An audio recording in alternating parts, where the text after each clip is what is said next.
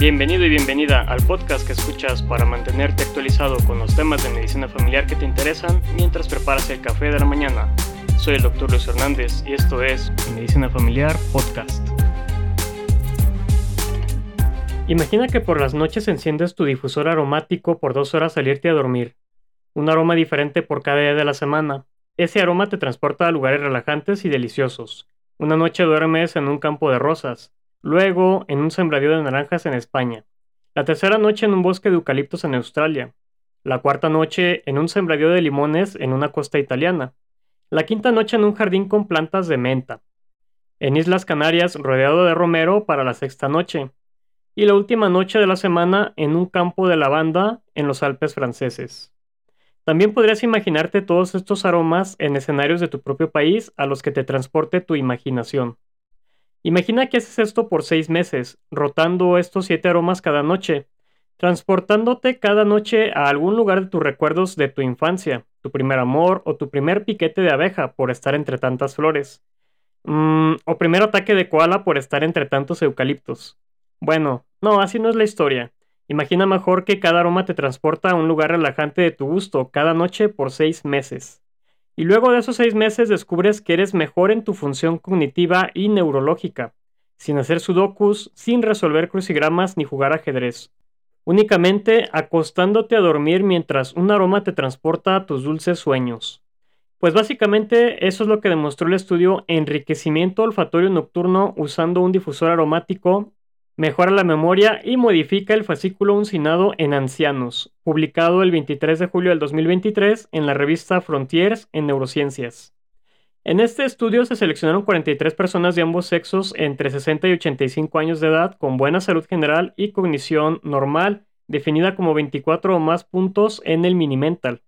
A cada uno se le aplicó, además del Minimental, un test de aprendizaje y memoria verbal, el test de inteligencia de Wechsler, que es el que mide el coeficiente intelectual, además de tomar imágenes por resonancia magnética del cerebro para ver sus cambios.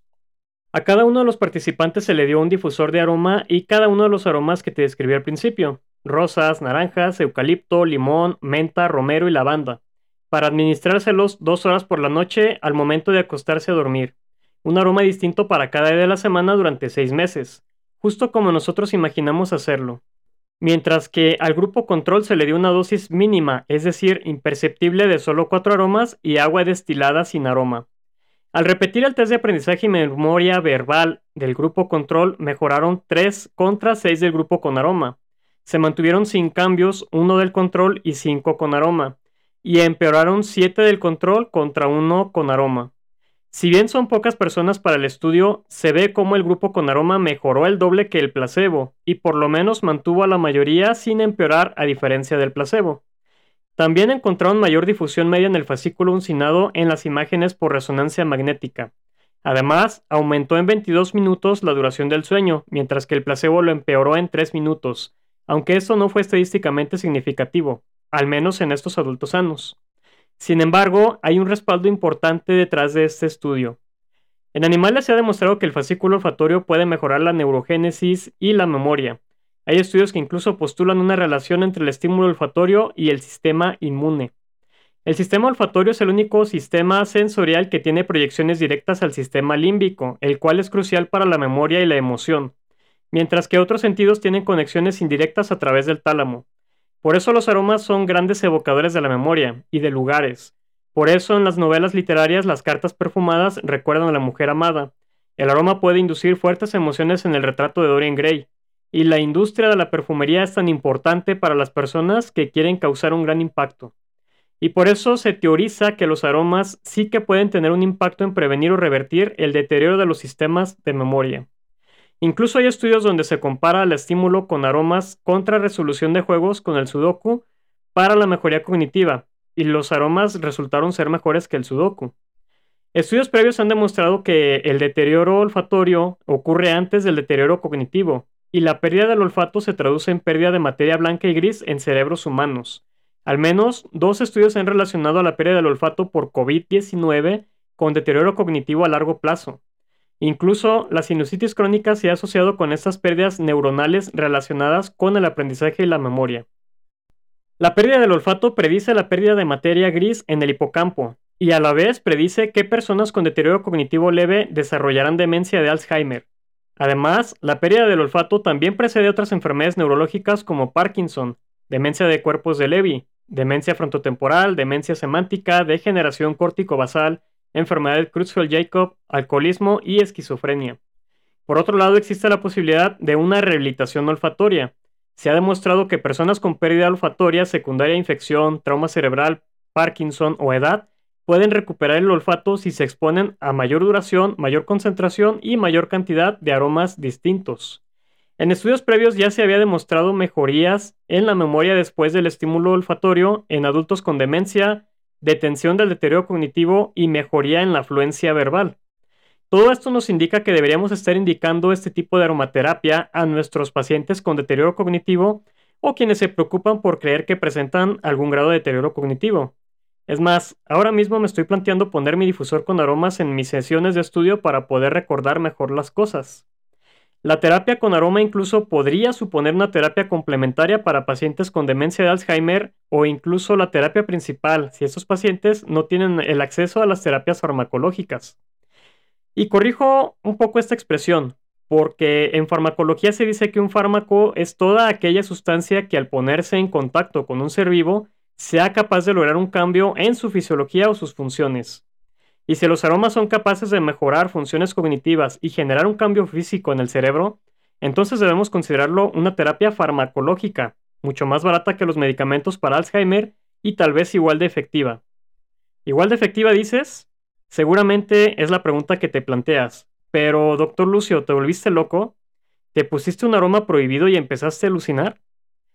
Te contaré una breve historia sobre las profundidades más oscuras de la industria científica y farmacéutica. En 1906 el patólogo Alzheimer publicó sus estudios sobre unas placas y depósitos de proteínas que encontró en enfermos de demencia, de ahí que se le llamó demencia de Alzheimer. Fue hasta 1984 que la proteína beta amiloide fue identificada como el principal componente de las placas. Y en 1991 se trazó las mutaciones del gen precursor de la proteína amiloide en enfermos de Alzheimer heredado.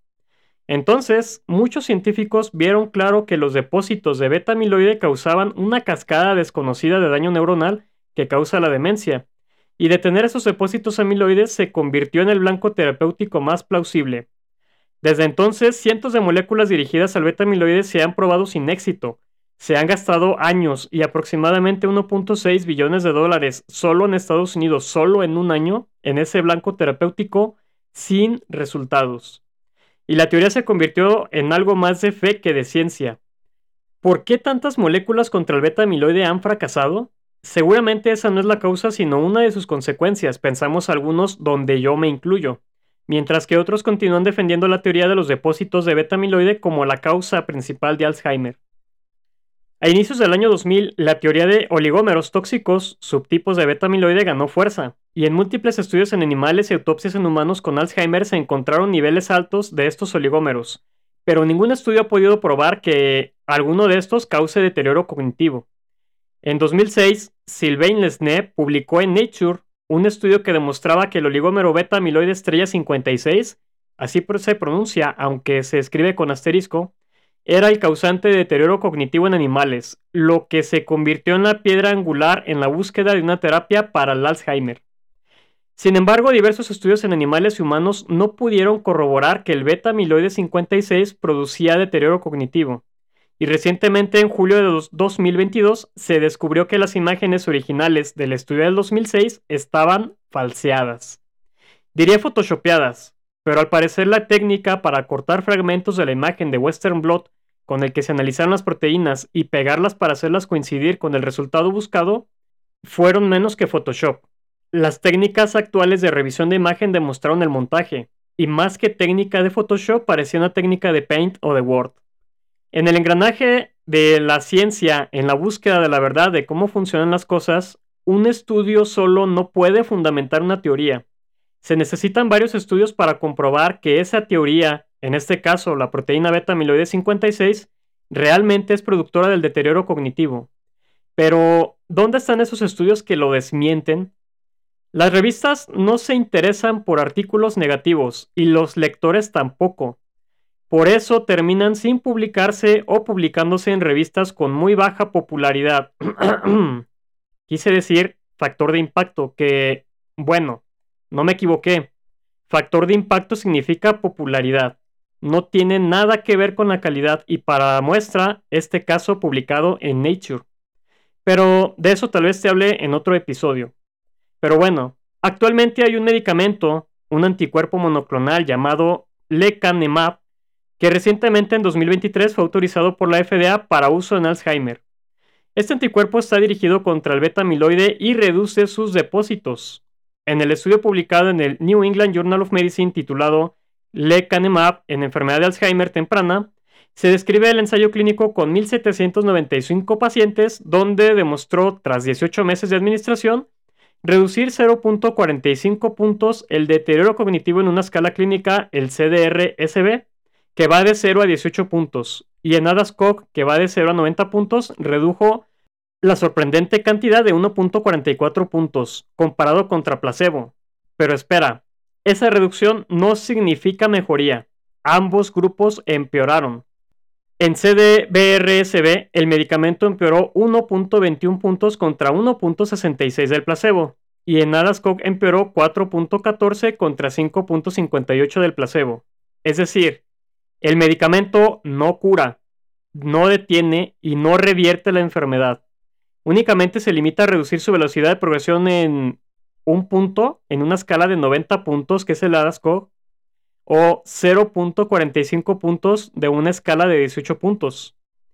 Yo diría que esto no es clínicamente significativo, porque ninguna de las escalas maneja decimales, solo puntos completos y porque la reducción de progresión es muy discreta. ¿Es significativo estadísticamente? Claro que sí, pero clínicamente.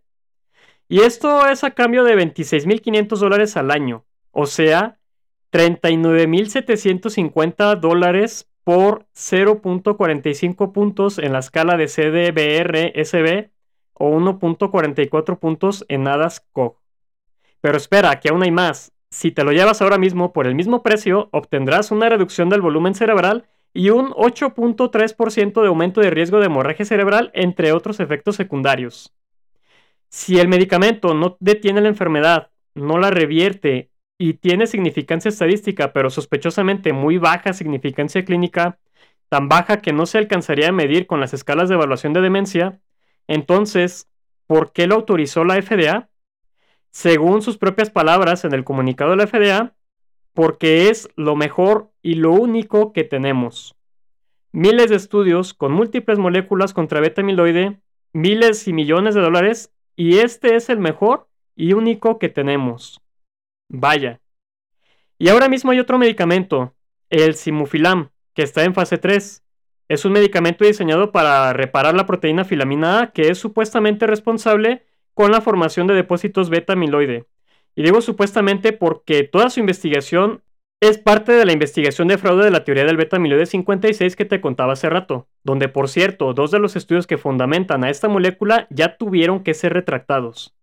Este medicamento, aún en fase 3, ha demostrado no perder 0.6 puntos en ADASCOP contra placebo. Es decir, tampoco detiene, cura o revierte la enfermedad. La retrasa 0.6 puntos, de 90 puntos. Ni siquiera es estadísticamente significativo. Pero no te preocupes por esta mala noticia, puesto que en estadística tenemos la solución. Ya anunciaron que solo son resultados preliminares y todavía están incluyendo pacientes. Están buscando un mínimo de 2.000 pacientes para alcanzar significancia estadística. Sí, escuchaste bien. Mientras más individuos metas en un estudio, es más fácil alcanzar significancia estadística. Esto es una propiedad matemática bien conocida. Por eso muchos ensayos clínicos actuales se diseñan con miles de sujetos y muchos de ellos incluso se diseñan de tal forma que van metiendo de uno a uno los pacientes hasta alcanzar la significancia estadística. Pero claro, tú y yo sabemos que significancia estadística no es lo mismo que significancia clínica, es decir, utilidad en la vida real. Y están buscando la significancia estadística porque la FDA ya declaró sobre este medicamento que si demuestra que funciona les darán el permiso de salir al mercado. Esto porque tiene la ventaja de no ocasionar inflamación en hemorragias cerebrales como la terapia inmunológica. Todo por 0,6 puntos en una escala de 90 puntos. Con estos, francamente, malos resultados en terapias dirigidas a beta amiloide y las pruebas de falsificación de resultados en los estudios que sustentan esa teoría, ahora entiendes por qué yo personalmente soy partidario de creer que las placas de beta amiloide no son la causa, sino una de las consecuencias de la demencia de Alzheimer. Igual me estoy equivocando, pero no soy el único que lo cree y que piensa que deberíamos estar buscando en otro lado. En cuanto al tratamiento para Alzheimer, ahora mismo tenemos terapias indirectas como inhibidores de la colinesterasa que pueden ayudar a controlar síntomas cognitivos y conductuales y la memantina que puede ayudar a mantener algunas funciones de la vida diaria por más tiempo. Incluso hay metaanálisis en Cochrane que demuestran que la retirada de estos medicamentos puede acelerar el deterioro, pero aún así, ninguno de estos medicamentos se acerca a la promesa de retrasar por algunos puntos el deterioro cognitivo como si lo hace el lecanemab y el simufilam. ¿Qué te parece si mejor prendemos el difusor de aromas y nos relajamos un poco? Y te digo que el difusor de aromas por unos cuantos pesos puede mejorar en dos puntos la escala de Minimental, que es de 30 puntos. Pero no hay que acelerarnos. Esa mejoría de dos puntos es en Minimental contra placebo en sujetos sanos. Los del estudio que te conté al principio, Creo que necesitamos estudios a mucho más largo plazo para poder ver la verdadera utilidad de los medicamentos con los que actualmente contamos para la demencia. Tú y yo sabemos que es una enfermedad catastrófica, principalmente para la familia. El paciente puede sufrir y desorientarse, pero en general su desgaste muchas veces no es tan importante como el de la familia. Sabemos de muchos casos en el que el familiar, el cuidador, que termina quemándose y enfermando muere antes que el mismo paciente.